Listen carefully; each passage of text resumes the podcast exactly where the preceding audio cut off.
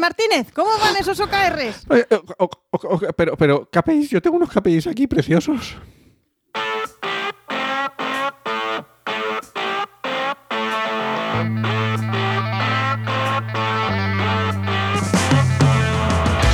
Bienvenidas y bienvenidos a RSC, Rescate Sostenible Corporativo. tu podcast salvavidas para sobrevivir en la selva de la sostenibilidad sin morir en el intento. Somos Paula Baldó, transformadora sostenible que puedes encontrar en enviral.es y Enoc Martínez, estratega de la comunicación que puedes encontrar en oicosmsp.com. Muy buenas, Paula. Hola, ¿qué tal? Muy bien, ¿cómo vas? Bien, bien, bien. Ya te digo que muy orgullosa de mí misma hoy, que estoy cumpliendo mis objetivos. Ah, oh, o sea que está... Uy, cómo te gusta hilar, ¿eh? ¿Cómo te gusta ¿A que hilar? sí, eh? He aprovechado ahí a tope. Y además hoy no estamos grabando el día que normalmente solemos grabar, así que te podía haber Exacto. pillado, pero no, cumpliendo objetivos. Así me gusta. Cumpliendo objetivos tal cual. ¿Y de qué vamos a hablar hoy? Pues de objetivos, pero de una forma muy especial y concreta de plantear objetivos que son los OKR. Que ya contamos en un episodio anterior, pero no quisimos entrar a, a desplegarlos, a contarlos, a desmenuzarlos. Y hoy sí, hoy vamos a entrar a hablar de qué son los OKR Sí. o los Objectives and Key Results. ¡Uh! Fantástica pronunciación. Esa, esa me ha- esa me ha costado. Venga. Pues sí, hoy hablamos de los OKR y además mm, vamos a contar un poquito, porque yo creo que es una metodología muy, muy, muy, muy útil cuando se plantean objetivos a nivel de sostenibilidad. Y ese es el motivo por el que también yo creo que puede ser muy interesante para quien nos escuche, pues ver cómo se pueden hacer, qué se puede hacer y cómo aprovechar. O sea que no solamente es una metodología que se utiliza para sostenibilidad, sino que se puede utilizar en cualquier clase de objetivos. La vamos a hacer adaptada, pero los OKR es una metodología de trabajo que puede- General, Vale. general. De hecho, es famosa y se ha hecho famosa en todas las startups y todas las empresas estas de desarrollo tecnológico eh, digital, porque es la que usa Google y, entonces, y de hecho se vende como la metodología de Google para conseguir sus objetivos. Pero no la inventó Google. No, no, no es de Google, es bastante anterior a que existiera Google. Esa era una idea que se, ya es de los 70, aunque se ha empezado a usar en los 90, pero es de, de eh, un señor que se me acaba de olvidar el nombre, pero era de Intel. Algo de Bueno, Group va relacionado, no sé ¿eh? qué- con la sí, tecnología, no sé qué grupo era, que era, no me acuerdo ahora. No me acuerdo. No y me lo acuerdo, utilizan que también en más empresas, luego. imagino. o- Uy, un montón. Mm, LinkedIn, eh, Netflix, eh, Adobe, mm, todas así las grandes que prácticamente conocemos todo el mundo, pues, pues ahí están porque les parece que es la mejor forma de hacer. Bueno, pues ya está. Pues si es la mejor, vamos a ver qué, cómo aplicamos Vamos a ver, esto. vamos a ver. Vale, empezamos por la primera parte de la OKR, que son las siglas que bien pronunciaste antes. Paso de repetirlas. Yo también. Se traduce como objetivos y resultados clave. Y Vale, la O es de O de objetivos. muy ¿Qué bien. tiene de especial los objetivos de los OKR? Pues que son cualitativos. Que ya empieza con el golpe en la frente, ¿sabes? O sea, en plan de. Mm. mm, estamos acostumbradas a tener objetivos siempre, esos smart, con métricas, medibles, no sé qué. Olvidémonos de esto. Aquí podemos trabajar objetivos cualitativos. Y esa O es sea, la que son principal característica para que a mí, para sostenibilidad, me encajen de 10. O sea que son, pueden ser un poco más abstractos, no tienen que ser tan cuantificables, digamos. Y Exacto. vale, venga, perfecto. Los objetivos no tienen que serlo. Luego, los resultados clave, la parte KR, ahí sí. Ahí hay que Ah, medir y hay que verificar. Tenía tiene truco. tiene truco. Pero los objetivos además tienen que tener una característica como más inspiracional. Ah, vale. Tiene que ser algo un poco ambicioso, tiene que ser inspiracional, tiene que motivar, ser motivador también. Y se plantean, que eso es una cosa muy peculiar, eh, no se plantean como se hace tradicionalmente en los objetivos empresariales de arriba abajo, es decir, de dirección hacia los empleados, sino que se hace en ambas direcciones. Se plantean objetivos desde dirección hacia abajo y también desde los trabajadores más bajos hacia arriba. Vale, vale. O sea que puede, puede haber diferentes niveles de objetivos en diferentes grados la, de la organización. Claro, claro, se establecen distintos. De hecho, Lo habitual es, por ejemplo, que desde dirección se plantee un objetivo gigante, grandioso y maravilloso y enormérrimo. Vale. Y eh, luego las distintas áreas, departamentos, equipos, en función de cómo esté organizada la, la empresa, pues decida cómo puedo yo aportar a ese objetivo con mi propio objetivo. Ostras, esto es un pifostio, ¿eh? Eh, un poquito. Depende del tamaño de la empresa, hay que practicar también, hay que aprender, tiene su, tiene su intríngulis como cualquier metodología, pero es muy práctica ¿eh? al final. Vale, vale, perfecto. Eh, ¿Pasamos a, a- a la KR o me quieres dar algún ejemplo de este tipo de objetivos? Vale, ejemplos. Eh, como decía, son cualitativos, entonces podemos tener objetivos tan, tan generales como decir, eh, ser eh, líder en mi sector. Ese puede ser un objetivo perfectamente utilizable para un OKR. Vale. que no puedes medirlo directamente, tendrás que buscar cómo medirlo y cómo ver si lo has conseguido o no con esos resultados clave después, pero es suficientemente abstracto como para como para poder entrar ahí. O sea que podría ser, por ejemplo, un objetivo eh, ser el más sostenible de, de mis competidores. por ejemplo, por ejemplo, perfectamente. O cosas un poquito más, pues eh, rediseñar nuestros productos para que encajen en la economía circular. Ah, muy bien. Vale, vale. es vale. muy amplio, es mm, muy genérico, va a tener un montón de cosas pequeñas dentro, ¿no? Para conseguir eso. Entonces, pues ahí, o forma, o incluso más abstracto aún, es eh, que nuestro modelo de negocio vaya 100% enfoca vaya enfocado a la economía circular. Vale, Es un objetivo perfectamente utilizable, ¿no? Como, como OKR. vale. vale. Ahora, traducimos esto, claro, y nos vamos a los resultados clave. Ahí sí que tienen que ser datos, cosas medibles y verificables. o sea, Y eso ya se es, ya es la K y la R. O sea, ya la K y la R se recomienda que pues para cada objetivo que tengamos, pues entre 2 y 5 resultados clave, que son los que nos van a ayudar a medir si vamos bien o no vamos bien en ese objetivo grande general. Vale, o sea que dentro de ese objetivo lo tenemos que subdividir como, digamos, en unos resultados alcanzables Exacto. y, y medibles, y claro. medibles y verificables. Habrá que también establecer como cualquier otro sistema de gestión y de organización de negocio, cada cuánto los voy a revisar, quién los va a revisar, no, eso, es- eso pasa en, en- en todas las metodologías, Claro. pero ahí sí que hay que dar algo que sea de verdad saber que nos dé la pista de si vamos bien o no, sobre todo para poder hacer cambios. Y es muy interesante porque, claro, como decías que estos objetivos se establecen de arriba abajo y de abajo arriba, nos podemos encontrar también con estos resultados clave en diferentes niveles. Claro, claro, perfectamente. Y entonces a lo mejor eh, yo quiero ser el más sostenible de todos mis competidores a nivel organizacional y luego dentro del área de marketing, por ejemplo, y comunicación, pues eh, sus objetivos van a ir relacionados con cómo vamos a comunicar la sostenibilidad dentro de la organización.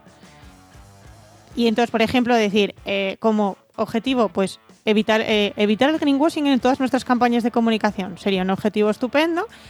Y entonces, los resultados clave es todas las cuántas campañas de comunicación he sacado este año y si esas campañas sí o no han, han cometido errores o no de greenwashing. Vale, me gusta. Vamos a poner algún ejemplo más. Me, me- me gusta este, este ejemplo que has puesto, que no es, no, entiendo que no es fácil, ¿eh? porque claro, en este caso, bueno, en- al ser comunicativo también es más complicado de, de establecerlo, pero bueno, a lo mejor en otros, en otros Te departamentos pongo un ejemplo más fácil de ver. más, más tangible. Vale, más tangible. Si el objetivo, por ejemplo, es que nuestro modelo de negocio entre en la economía circular, Vale. así general, eh, el área de producción directamente puede tener un objetivo de eh, conseguir que el packaging sea, eh, por ejemplo, 100% reciclable y de material reciclado. Y luego es poner resultados clave de esa transición, porque evidentemente no puedes cambiar directamente de, un, mañana, pa- claro. de un para mañana, entonces ir diciendo, pues eh, para tal fecha voy a tener que tener este número X de embalajes que ya cumplan los requisitos que necesito. Vale, y un ejemplo podría ser, por ejemplo, para, también para el área de producción, decir, vale, pues voy de los insumos que tiene mi producto, tiene que tener un X porcentaje de material reutilizado. Per- perfectamente, sería perfecto, sería totalmente y además sería muy verificable porque es simplemente mirar en cuando lo vayamos a comprobar si ya lo tenemos cumplido o no o dónde falla para poder, oye, pues en vez de tener un 100% reciclable, por ejemplo, o, o, similar o biodegradable, pues decir, pues es que estoy en un 80%, ¿vale? ¿Cuáles son los que me están fallando? ¿Por qué me están fallando? Vale, vale, puede ser por un montón de razones. Puede ser porque no he tenido tiempo, puede ser porque no he encontrado proveedor, puede ser porque he visto que el, el cambio de uno a otro eh, es mucho más caro de lo que yo esperaba y entonces no puedo llegar porque no me lo puedo permitir. Sí, objetivos de calidad, que no, que no llega a la, a la, calidad mínima que tú exiges. Bueno, pueden ser muchas cosas. Puede ser un montón de cosas. Vale, vale, vale. Exacto. Exacto, más o menos funciona así. Vale. Entonces, lo bonito de esto es que en sostenibilidad solemos tener ese tipo de objetivos amplios, abstractos, muy generales, y en todos los podemos aterrizar poquito a poco. Tiene la cosa y el intríngulis de que como van, como tú dices, de arriba abajo y de abajo arriba, eh, nuestros empleados y empleadas tienen que formar parte. Mm.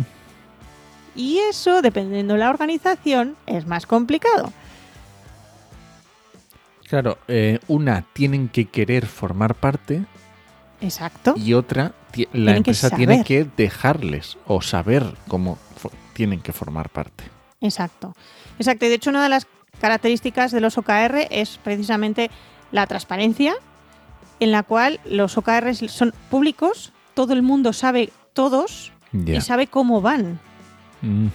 en cualquier estadio de la organización deberías poder saber tanto cómo van los generales de las estancias y estamentos más arriba que tengas, como cómo van los tuyos, como cómo van los de tus compañeros y compañeras. Claro, porque incluso te pueden y te pueden afectar o pueden ser muy similares o pueden estar muy a tu nivel y pueden complementarse y oye, también puede ser muy beneficioso. Se crean, se crean sinergias muy interesantes entre departamentos, a veces también sirve para eso. El hecho de tener todos claro hacia dónde van, eh, facilita también eso, ¿no? Que, como que pueda ir toda la organización a una, a por algo en concreto, y no haya, mm, pues eso, cruces de información, eh, competencia o competitividad entre departamentos. Yo estuve hace años trabajando en una empresa muy competitiva entre departamentos, que eh, hay empresas en las que a lo mejor solo hay el partido de fútbol anual entre el departamento de marketing y el departamento financiero y se queda ahí, pero en la empresa en la que yo trabajaba ojalá se quedara solo ahí. Entonces, bueno, pues eliminas también un poco, reduces ese tipo de fricciones, porque al saber que vamos todos a una por lo mismo, eh, ayuda. También hay, también facilita, pues eso, tener más sensación de compromiso, ¿no? De estar entre todos intentando conseguir algo. Vale, me gusta, me gusta la idea. Y alguna, alguna, porque ya hemos dicho, obviamente ventaja, una transparencia. Hemos dicho alineado, porque vamos todos en unos objetivos que conocemos. Más ventajas que tenga este sistema pues nos permite tener foco y saber qué queremos conseguir, pero también qué no. Que a veces eso mm, se nos va, ¿no? Y parece que es, mm, ¿cómo lo vamos a hacer? Porque a lo mejor eso, el ejemplo que ponía antes, ¿no? De que queremos ser líder en el sector. Eh, hay muchas formas de llegar a ser líder en el sector, pero al establecer los resultados clave, voy a saber de qué maneras quiero conseguir ser líder en el sector y no me voy a desviar en hacer otras cosas fuera de eso. Entonces ayuda también a focalizar. Me gusta también por el, por eh, a veces, claro, porque hay departamentos que son muy, digamos, de objetivos muy claros y muy directos, ¿no? Por, pues, yo qué sé, producción o marketing o yo qué sé. Financiero directamente, que son datos normalmente de facturación y ya. Que es muy difícil que te salgas de la línea, ¿no? Pero luego hay otros eh, departamentos que sí que tienen más creatividad y puedo entender que muchas veces también se vayan por las ramas y, pierdan tiempo en, en, ramas que... divagaciones varias y, y luego también da margen a que hasta el más pequeño o pequeña de la organización pueda proponer cosas. Mm, qué bueno que eso también, eh, pues eso, es, es, difícil también según qué nivel de organización y cuanto más piramidal más difícil y, todas estas cosas, ¿no? Vale. Pero, pero también permite que, se tengan más formas de llegar al mismo sitio. Vale, vale, vale. Y otra cosa, eh, ¿cómo cómo se hace al final, cómo se hace el, palabra que te encanta a ti, la accountability, la, rendición de cuentas, cómo al final llegas a, eh, a, dar este, este resultado, porque eso se tiene que traducir en un resultado. Sí, normalmente lo que se hacen es, eh, lo habitual en organizaciones es hacer revisiones mm, mensuales, trimestrales. Lo más habitual es que sean trimestrales para ver cómo vamos y, y se cuenta de forma pública para todos y todas cómo vamos. Mm, Y así es como se hace, ahí cómo se, cómo se focaliza y cómo se entera todo el mundo y puede desviar o no, ver si vamos bien, si no vamos bien. Eh, a lo mejor tenemos que dar más caña a esta parte, a lo mejor tenemos que aceptar, a lo mejor alguien puede ayudar con algo porque su parte está cubierta y puede facilitar los objetivos de los demás. Vale, y una vez que ya vamos, nos estamos ya haciendo una idea de cómo se trabaja, de cómo es la metodología, eh, ¿cuándo merece la pena? Eh, o sea, ¿cuándo es ventajoso? Porque imagino que habrá otras metodologías, tendrá otras formas de hacerlo. ¿Cuándo crees que para una organización conviene o, te gusta a ti este sistema de objetivos? A mí me gusta, eh, sobre todo para trabajar objetivos de sostenibilidad, ya lo he dicho mil veces, y de hecho es como los trabajo yo. Yo, mi propio negocio se basa en esta metodología. Tengo la suerte de que al ser yo sola ahora mismo, para mí es muy fácil porque yo me lo guiso y yo me los como, pero también soy muy criticona cuando no consigo llegar a los objetivos.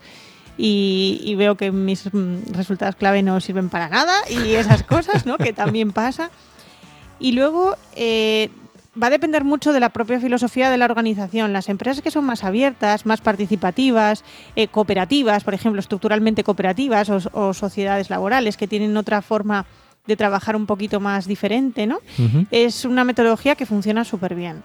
Cuanto más participación queramos y más equipo queramos hacer con todos nuestros empleados y empleadas, más fácil es que esto funcione. Vale. Y ahora por el otro lado. ¿Cuándo o qué errores típicos se suelen cometer cuando se utiliza esta metodología de OKR? Porque obviamente no va a ser Sí. todo camino de rosas. No, no, no.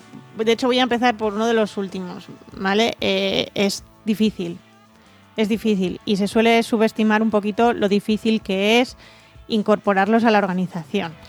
Y como decía al principio, como los hace Google, pues están de moda y entonces hay un montón de... Bueno, y de hecho pondremos en las referencias del programa eh, enlaces y, y sitios donde pueden profundizar un poco más, ¿no?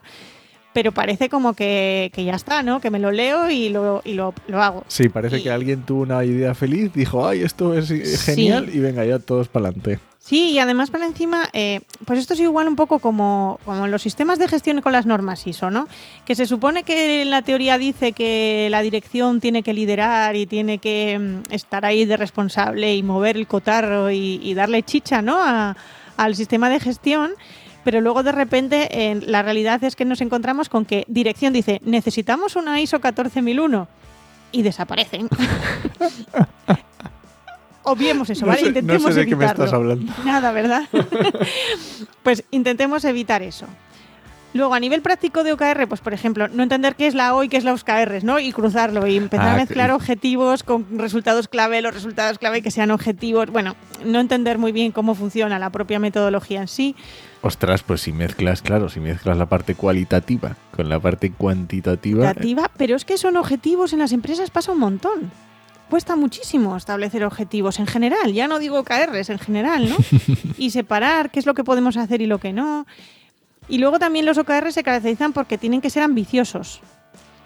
De hecho, la idea o la filosofía es que tienen que ir, en principio, deberían ser cosas que la empresa no debería poder alcanzar.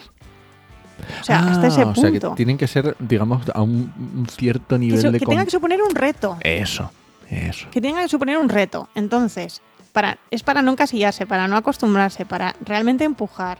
Pero claro, tampoco podemos pasarnos, quiero decir, eh, tenemos que tener ese reto, pero no podemos poner eh, cosas que sean difíciles, pero luego no demos recursos a los empleados a las empleadas para que puedan funcionar o para que puedan llegar a ellos, o mm, les presionemos demasiado como para que no puedan dedicarle tiempo a las labores que van aparte de los propios OKRs en sí.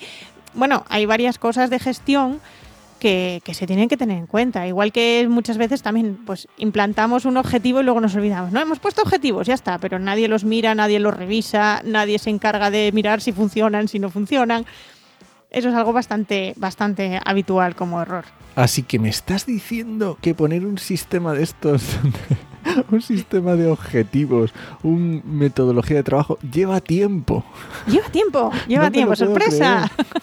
sorpresa. Y además, eh, si, van- si además teníamos ya otro sistema de tener objetivos, eh, El va a haber cambio. choque. El El, cambio. cambio. el cambio es un choque y va a haber gente que no va a querer, vas a enfrentarte con las típicas reticencias y resistencias al cambio. Normal. Porque esto ahora me implica más trabajo porque tengo que pensar más, no solo tengo que medir un numerín, que era lo que hacía hasta ahora.